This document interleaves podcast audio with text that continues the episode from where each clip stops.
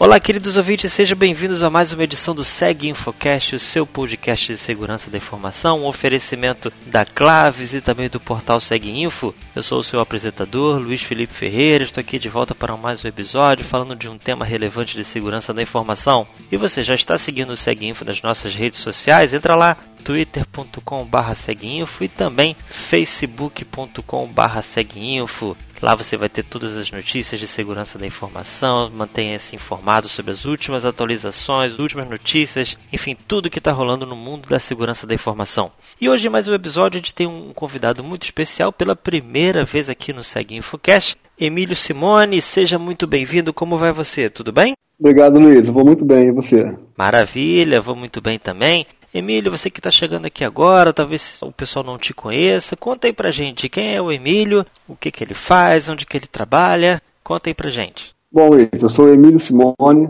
sou diretor do Defender Lab, que é a área de cibersegurança da P6, uma empresa focada em segurança mobile. Eu trabalho nessa área há mais ou menos 15 anos. Comecei em 99, lá atrás, né, como um pesquisador independente. Em 2003 eu comecei a atuar na Gás Tecnologia, que é a empresa que fazia aquele plugin de proteção bancária. E o meu foco sempre foi na proteção do usuário final, na né? proteção em endpoint do usuário final, contra ameaças como aplicativos maliciosos, vírus, malware, página falsa. E em 2010 comecei a migrar um pouco para a área de inteligência artificial e é a área que eu trabalho até hoje. Minha especialização hoje é a proteção do usuário final contra ataques de cybercriminosos utilizando tecnologias heurísticas e com inteligência artificial. Bacana. Então, a tua atividade hoje você foca em combate à fraude, ameaça cibernética, você foca o endpoint, né? o usuário final, a ponta, vamos dizer assim. E o que, que você costuma fazer? Quais são as suas atividades para você evitar essas fraudes? Isso, como você falou, hoje o nosso foco é a proteção do usuário final mobile. Né? A gente teve uma migração para a área mobile.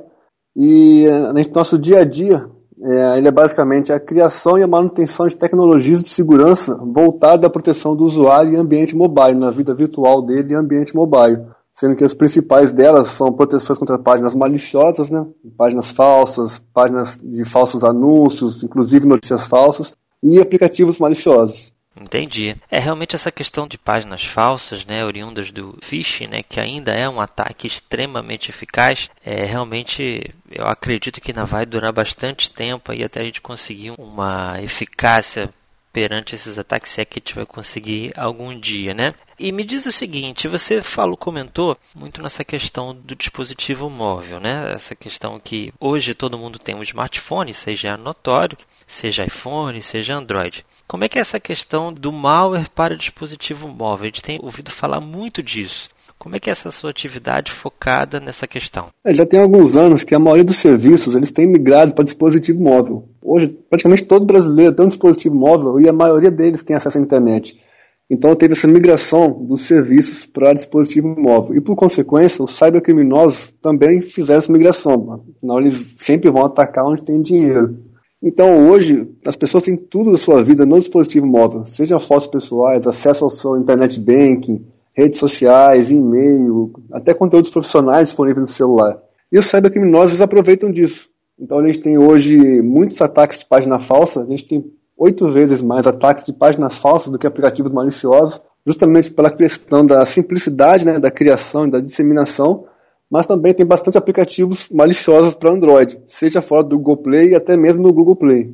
Entendi. Então quer dizer, houve uma migração, porque antigamente os criminosos utilizavam phishing focado, obviamente, no Windows, né, que era e ainda é o sistema operacional para desktops mais utilizado. Entretanto, com o surgimento e o uso cada vez mais contínuo de dispositivos móveis, eles perceberam essa migração, como você falou, todo mundo hoje tem, ou grande parte da população, e em sua grande maioria Android, e aí, obviamente, como você falou, aonde o dinheiro está, onde as pessoas estão, eles vão atrás. Então aí houve uma mudança no foco, mas eles ainda continuam, né? Eu estou entendendo que eles jogam nos dois campos, mas agora eles também estão focando no dispositivo móvel, é isso?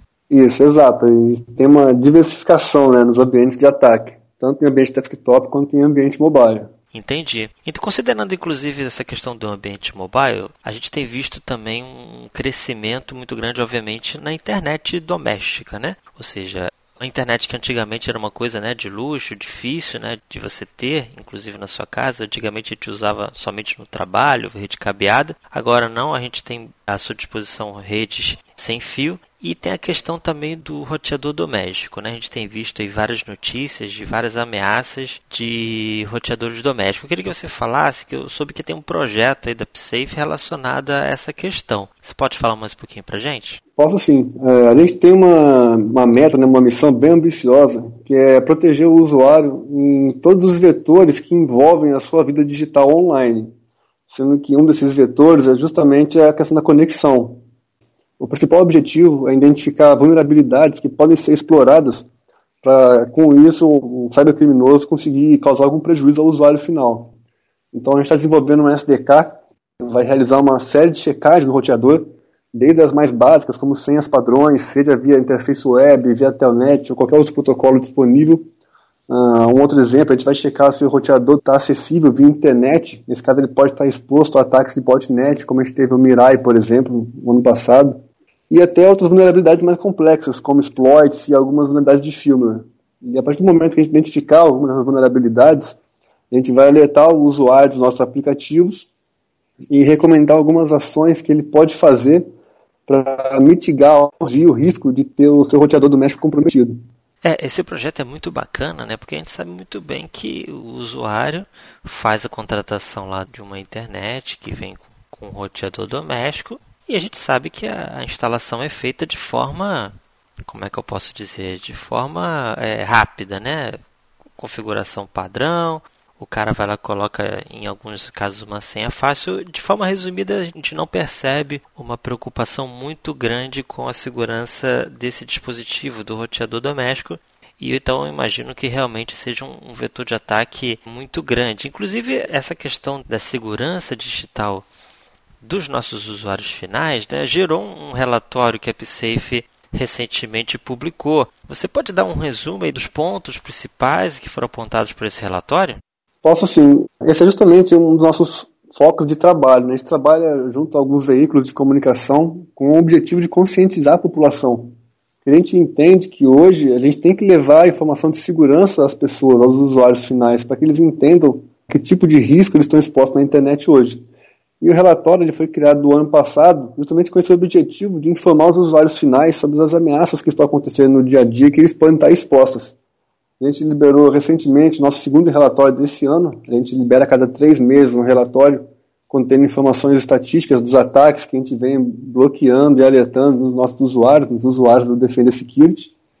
E nesse relatório atual, o que mais chamou a atenção da gente foi justamente o crescimento do número de ataques já era um número bem alto, estava em torno de 57 milhões no primeiro trimestre, e agora no segundo trimestre ele chegou perto dos 64 milhões, teve um crescimento de 12%. Sendo que a maioria dos ataques hoje no Brasil, quando a gente fala de ambiente mobile, é o tipo de página falsa que a gente chama de phishing de WhatsApp, que são aqueles golpes que induzem o usuário a compartilhar um link prometendo para ele uma suposta vantagem, que vai desde vaga de emprego, a saque do PIS, FGTS, uh, modificações do WhatsApp, ou até cupons de desconto em, em lojas de fast food, lojas de grandes marcas de varejo. Entendi. Então o relatório é trimestral, né? E você está comentando que o principal vetor de ataque é o WhatsApp. Phishing para o WhatsApp, eu já ouvi alguns especialistas chamar isso de wishing, né? Que é a mistura de, de WhatsApp com phishing, enfim. Mas ainda não é um termo muito difundido. E essa informação que você comentou realmente é surpreendente. Né? Em um trimestre, o aumento de 12% de, de ataques realmente é um número bem surpreendente. Né? E eu acho que essa iniciativa é bem interessante porque mostra a necessidade da conscientização dos usuários. Né? Porque a gente tem percebido o crescimento de ataques, então quanto mais cresce o ataque, mais é necessário conscientização dos usuários. Né? Vocês, por acaso, tem alguma sugestão também para o time técnico, ou seja, o público do SegInfo, que é um público mais técnico, normalmente é analista de segurança da informação, especialistas. Normalmente, o que, que vocês usam? Quais são as ferramentas, os sites, pode ser de código aberto ou não, que vocês sugerem aí para ajudar o dia a dia do pessoal? Hoje a gente tem uma integração com uma série de ferramentas externas, que vai desde mais comuns, como Phishing Tank, OpenFish, até algumas menos utilizadas, como Twitter. Tem uma série de perfis de outros pesquisadores que costumam publicar ataques, URLs maliciosas de command control, de phishing. Então, são perfis muito interessantes que a gente costuma acompanhar de forma automatizada para alimentar nossa base. Uh, uma outra questão que a gente monitora bastante também são redes sociais. Tem havido um crescimento muito grande de páginas falsas que tem como origem a rede social. Então a gente acaba monitorando. E outra coisa interessante é que phishing de página falsa, quando a gente fala de banco, por exemplo, em mobile, ele segue um padrão bem distinto. Então, eles têm que se passar pelo aplicativo mobile. E em cima desse padrão, a gente pode aplicar algumas técnicas que ajudam um pouco a identificar. A gente utiliza duas técnicas que se mostram bastante efetivas. Uma delas é a busca por conteúdos chaves, como, por exemplo, a URL hijack. A gente tem uma lista das URLs dos bancos e é comum que eles peguem os nomes dos bancos e façam pequenas modificações, como colocar um app no início, um app no final, um número no início, um atualize, um bloqueio, desbloqueio. Então a gente tem uma checagem por padrões de palavras-chave que envolve o nome do banco e algumas palavras específicas. Essa é uma coisa que se mostra muito efetiva. E a outra, que é a nossa principal ferramenta de identificação, é um modelo de machine learning, que é uma regressão logística, que é um modelo bastante simples, onde ele foi treinado com uma série de palavras-chave e em cima dessas palavras ele vai gerar inputs que a gente chama de bigram, que são praticamente combinações de letras. Então, por exemplo, eu tenho uma lista de milhares de palavras que vai aplicativo, app, atualização, SMS, bloqueio, desbloqueio, uma lista gigantesca de milhões de palavras. Esse modelo, ele pega as palavras e quebra em inputs, onde o input vai ser a combinação de cada letra, por exemplo, é, no caso app, A e P, P e P. Então, por exemplo, app Santander, tem o AIP, PIP, SA, MT, e aí eu vou indo nessas combinações. E aí esse modelo de regressão logística, ele vai se treinar para identificar combinações de letras que normalmente são de páginas maliciosas. Essa hoje é a nossa principal ferramenta de identificação.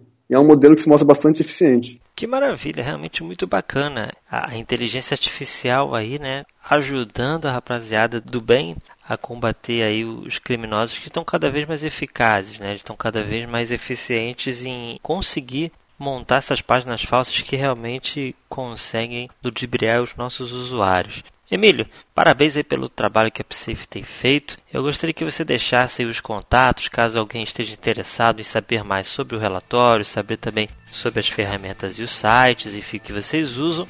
Como é que a gente faz para entrar em contato com vocês? Enfim, deixa aí os contatos, por favor. É, o pessoal pode ficar à vontade, pode me contactar via e-mail, é emilio.simone, com i no final, arroba psafe.com.